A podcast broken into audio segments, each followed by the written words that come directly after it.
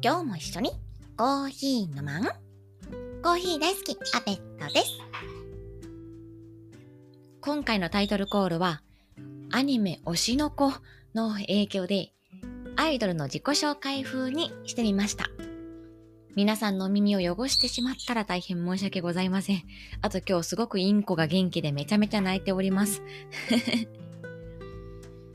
で、今ね、本当にアニメ推しの子にハマってるんですよ。皆さん見てますか？ほんと面白いですよね。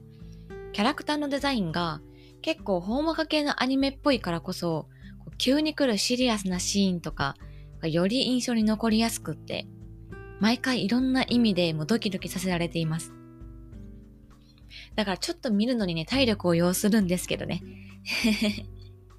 あとオープニングとエンディングもね、世界観にマッチしすぎてて、もうすごくいいですよね、あれ。特に夜遊びのアイドル、お気に入りです。では、オープニングトークはここまでにして、本編へ行きます。今回は特別会4回目ということで、タイトルは、創作漢字作っちゃおです。ここからの内容は、紙とペンを用意してもらえるとより楽しめる内容となっておりますので、可能な方は一旦配信を止めて、紙とペンをお持ちいただいてから聞いてもらうことをお勧めします。私実は創作漢字マスターだったんですよ。まあ小学校の頃の話なんですけどね。小学生の時ってこう漢字を少しずつね、習っていくと思うんですけど、まあ授業も黒板に書いてあることをノートに書き写したり、とにかく字を書く機会が多かったと思うんです。そんな時期にですね、小学生アペットは、文字を書くことがめんどくさいと思うようになってしまったんですよ。まあ、この時からめんどくさがり屋が発症しているんですけど、ひらがな、カタカナはまだいいんです。画数が少ないから。ただ、漢字がダメだったんですよ。画数多いし、音読み、訓読みとかややこしいし、熟語も同じような意味のやついっぱいあるし、で、どんどん漢字が苦手になっていった結果、ノートに板書するときに、漢字を省略するようになったんですよ。そのせいで、正しい漢字が全く覚えられず、テストで創作漢字を書いては、罰になっていたという経験がありましてですね。今回はそういう経験から、元創作漢字マスターのアペットが、皆さんにクイズ形式で創作漢字を紹介していこうという企画を持ってまいりました。で、今回はえで、今回参照したのはですね、産経新聞がやっています、創作漢字コンテストというものが、ウェブサイトにありまして、そちらのサイトから過去の受賞作品を抜粋して、クイズで紹介していこうと思っております。うん。まあ、とりあえずは練習問題として1問持ってきましたので、では練習問題1。母お母さんの母という漢字。これに濁点ですね。さをざに変える的なあの濁点をつけるとどういう意味になるか。お考えください。母という漢字の右上に濁点をつける。母。母に濁点。ばば。そう。ばあば、おばあちゃんに大変身。皆さんはわかりましたか？まあ、こんな感じのクイズ形式でやっていこうと思います。ちょっと私の説明不足でなかなかイメージがつきづらいところは多々あると思いますが、ご了承くださいませ。ということで、今回はレベルに合わせて初級、中級、上級から各2問ずつ計6問の問題を持ってきました。まずは初級から2問出題します。初級では、創作漢字の左側と右側、まあ、部首とそうじゃない方とかあるじゃないですか、漢字には。そこに来る元になる漢字を先に説明しますので、それを左と右で合わせて、そこから連想できる漢字の意味をお考えいただくという形でやっていきます。まずは1問目。漢字の左側には、果物、果実などの果という漢字。右側には、干す、物干し竿とかの干すという漢字が来て、左と右でガッチャンコして一つの漢字にしました。さあ、どんな意味の創作漢字になるでしょうか？知りたいその漢字ミステリアス。ということで、このフレーズが流れたら、シンキングタイムに入るという合図ですので、どうぞお考えください。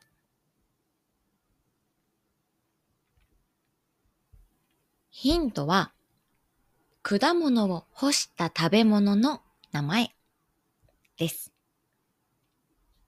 では正解発表に行きます。答えは、ドライフルーツ。外来語を一つの漢字で表しちゃうパターン。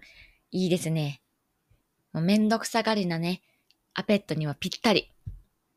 まあ今みたいな暑い季節には特にね、こうお水とかにドライフルーツ入れてジュース作ったりするのいいですよね。初級1問目はドライフルーツという創作漢字でした。では初級2問目。漢字の左側が、日、火曜日とかのかですね。で、右側には、芋、さつまいもとかの芋という漢字。この二つをガッチャンコして一つの漢字にしました。さあ、どんな意味の創作漢字になるでしょうか？知りたいその漢字ミステリアス。1問目の時に説明し忘れてましたが、このフレーズは、オープニングトークでもしました、アニメ、推しの子のオープニング、夜遊びさんのアイドルという曲の抜粋になっておりますので、さあ、想像できましたでしょうか？ヒントは、この二つの漢字の状況を想像してみるといいと思います。火と芋。なんだか美味しそうな雰囲気ですよね。では正解発表に行きます。答えは、焼き芋。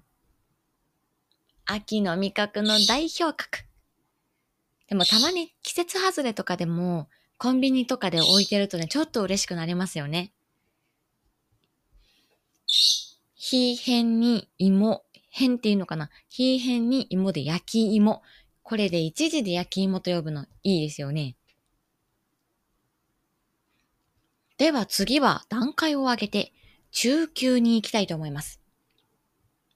中級では、ちょっとの工夫で面白い発想の創作漢字を2問出題していきたいと思います。では中級1問目。お茶の茶という漢字。この漢字の下の部分に、カタカナのほみたいなところあるじゃないですか。そこを米、お米の米という漢字に変換すると、一体どんな意味の創作漢字になるでしょうか？知りたいその漢字ミステリアス。さあお考えくださいよ。ヒントは、お茶の下に米。サラサラっと食べれちゃいそうですよね。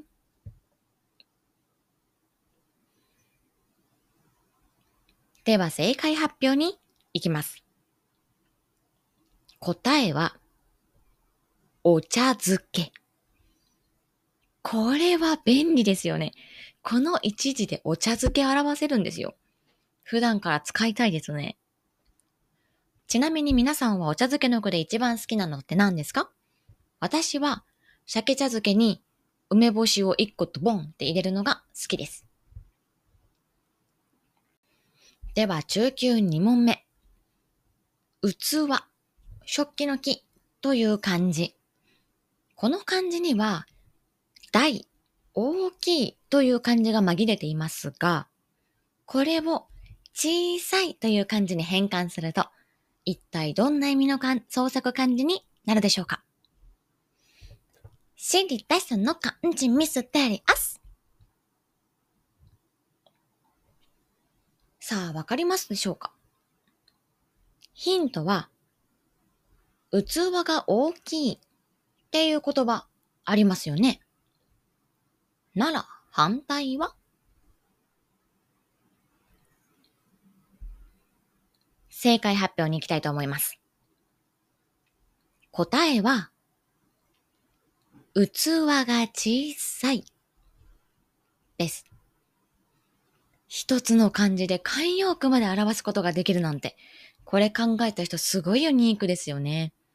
便利だわさあ、ここからは上級です。上級では、まさにクリエイティブな創作漢字を出題します。ちょっと頭を緩くして、ユニークな考え方で想像してもらえれば答えに近づけるかもしれません。では、上級1問目。衣服のいという漢字の上の縦棒、一画目の棒あるじゃないですか。あれを壁に引っ掛けられるように横にちょんとねじ曲げてしまいました。さあ、一体どんな創作漢字になるでしょうか知りたその漢字見せてりあす。まあ実際に漢字を見てみないとちょっとこれは想像しにくいかもしれませんね。ヒントは、衣服に関連するアイテムを表しています。引っ掛けるがポイント。正解発表に行きたいと思います。答えは、ハンガー。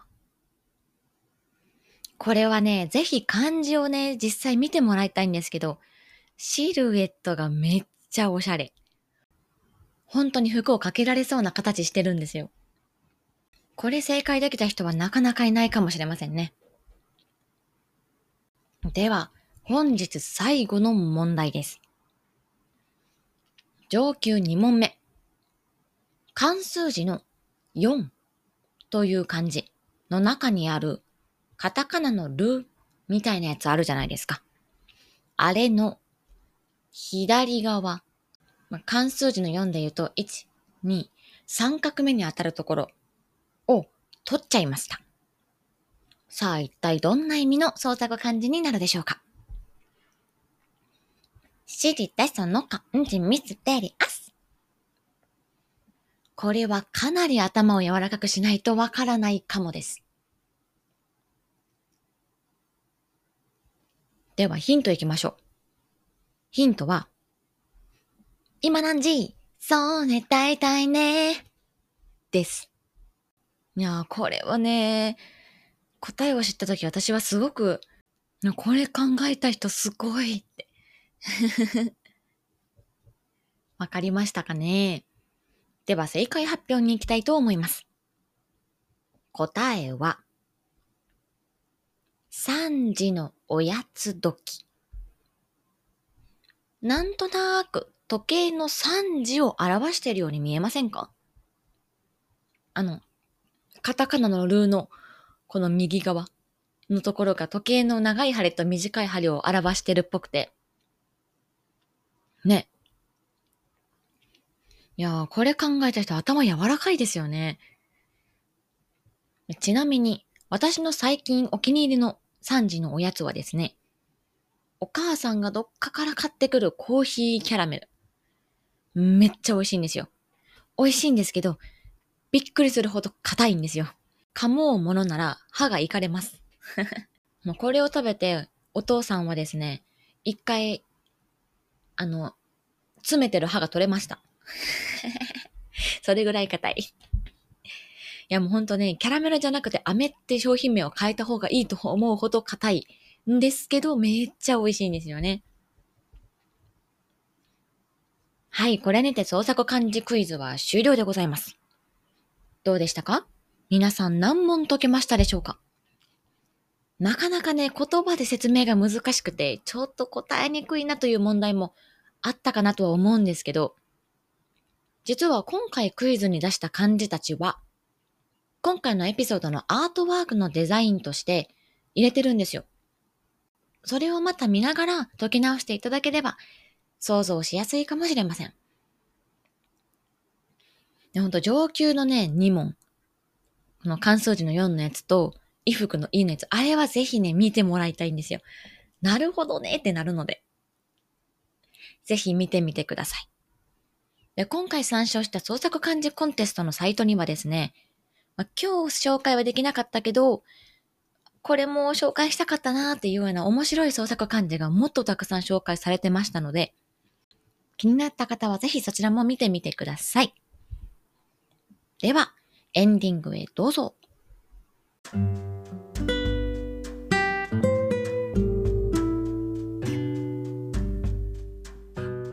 コーヒー飲むで。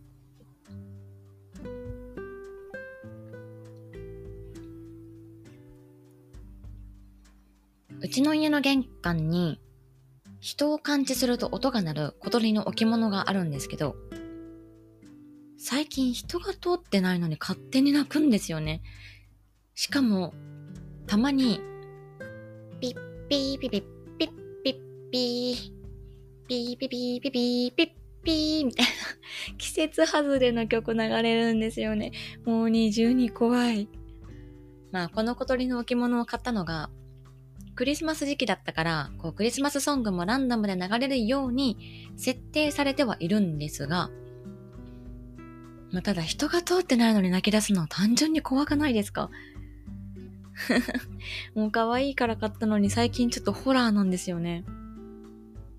しかも朝もね、私とかアペットパパは結構朝仕事とかで家出るの早くて早朝とかだったりするので、その時間って母親は寝てるんですよ。もう静かに家を出たいのに、この、玄関とかで電気つけたりとかすると泣いちゃうから、ああ、ああ、今泣かないでって たまになるんですよね。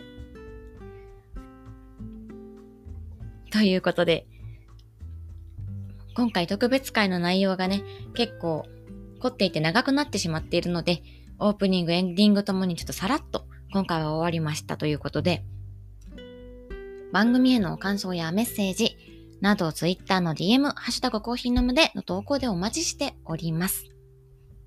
次の配信はエピソード15。